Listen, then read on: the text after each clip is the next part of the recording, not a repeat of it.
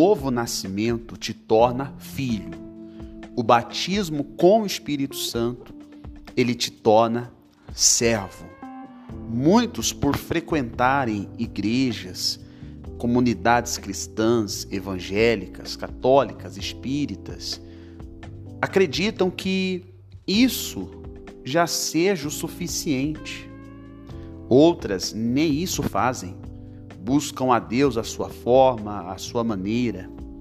Mas o que Jesus ele diz com respeito a buscar a Deus, a ser de Deus? No Evangelho de João, no capítulo 3, no versículo 5, diz assim: Jesus respondeu: Na verdade, na verdade te digo que aquele que não nascer da água e do espírito não pode entrar no reino de Deus. Jesus ele é bem claro. Ele é bem taxativo. Ele fala que é necessário nascer da água, como também do espírito. E o que é nascer da água? É nascer de novo. É a pessoa se entregar, decidir obedecer a palavra de Deus. A palavra é a água que nos purifica, que nos purifica de todo pecado.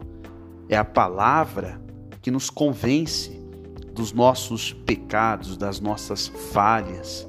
É a palavra que nos leva a tomar a decisão de se entregar a Deus.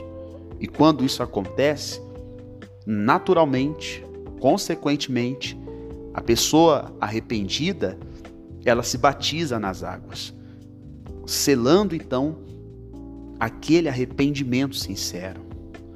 Mas não é só nascer da água. Jesus ele fala sobre também nascer do espírito. O que é nascer do espírito? é nascer do Espírito Santo, o batismo com o Espírito Santo. E para que Jesus quer que venhamos nascer da água, mas também do Espírito? Porque Jesus, ele quer salvar não somente a mim ou a você que ouve esse podcast agora, essa mensagem. Ele quer salvar multidões. Ele quer salvar o máximo possível. E uma vez a pessoa nascendo do Espírito, ela se torna servo, serva. E assim acontecendo, Jesus pode usá-la como um instrumento dele de salvação neste mundo. Então, meu amigo e minha amiga, se você ainda não nasceu da água e do Espírito, foque nisso. É a coisa mais importante da sua vida.